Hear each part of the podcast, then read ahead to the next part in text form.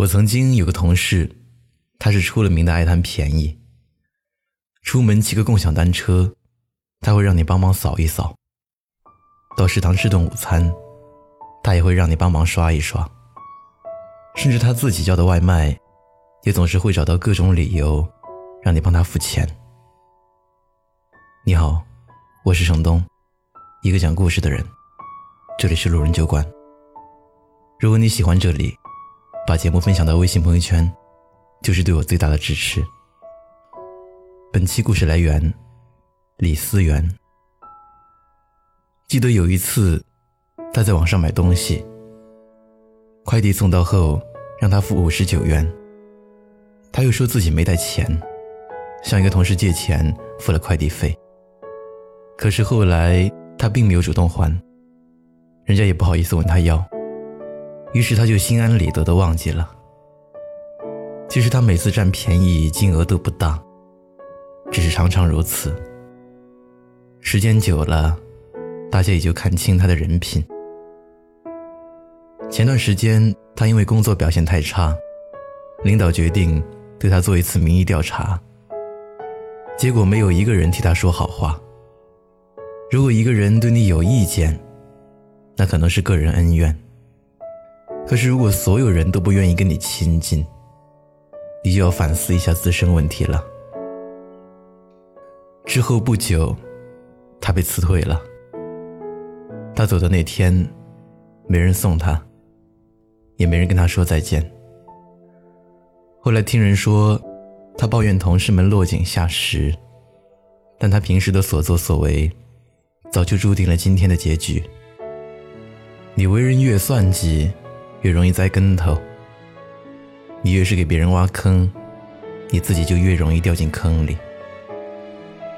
那些想方设法贪图便宜的人，最终总会吃大亏。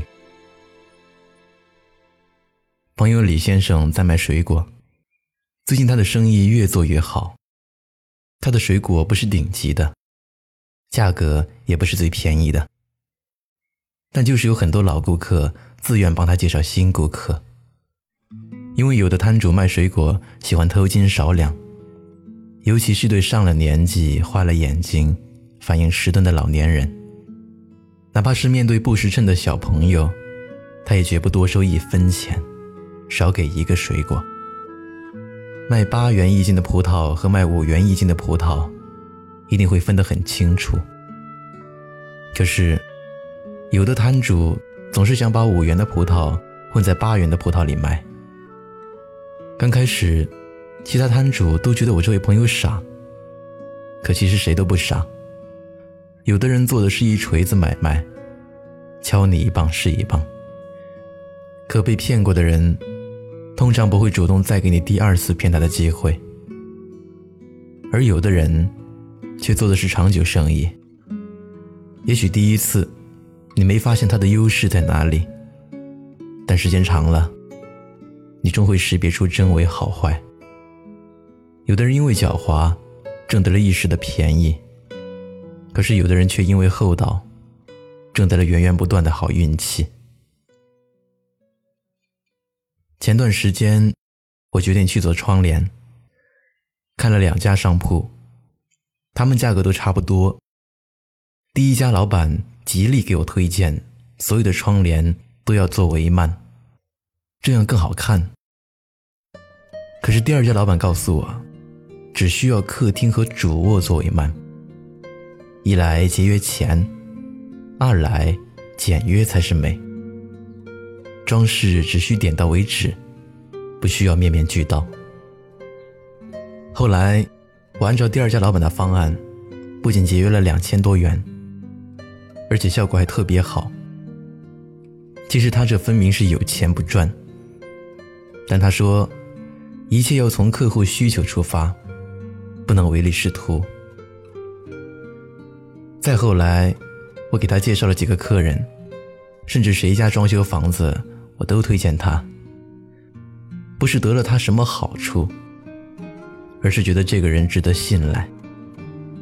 其实，无论什么职业。真正受人敬仰的、让人尊重的，能走得更远的，一定是厚道的人。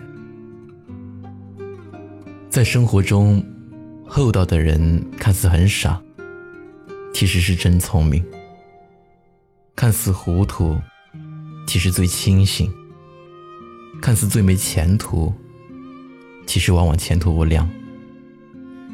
我们都喜欢跟厚道的人打交道，无论朋友、爱人，还是街坊邻里。一个厚道的人，自身就带了三分福气。往往人缘最好的人，最容易引来好运气，而能得到贵人扶持的人，也往往都是厚道的人。厚道看似吃亏让步，其实是为自己增添光彩。因为没人愿意跟一个斤斤计较、老谋深算的人待在一起。而为人厚道，越是大度宽容、礼让谦虚，越容易让人主动让利于他。因为人人都知道，跟这样的人在一起，自己永远不会吃亏，而更多会是互利互惠的结局。所以，你看，世界正在悄悄奖励那些厚道的人。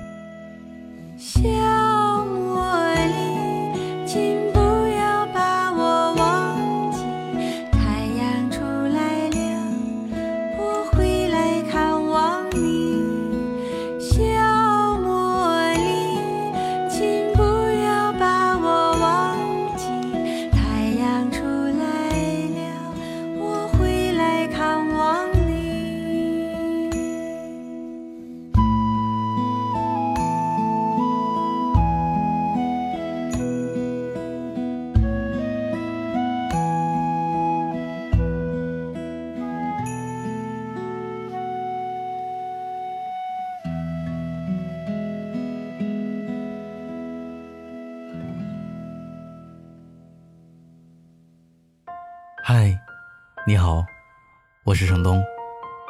今天你过得还好吗？你可以在微信里搜索公众号“南方的冬”，只要你需要，我都陪在你身边。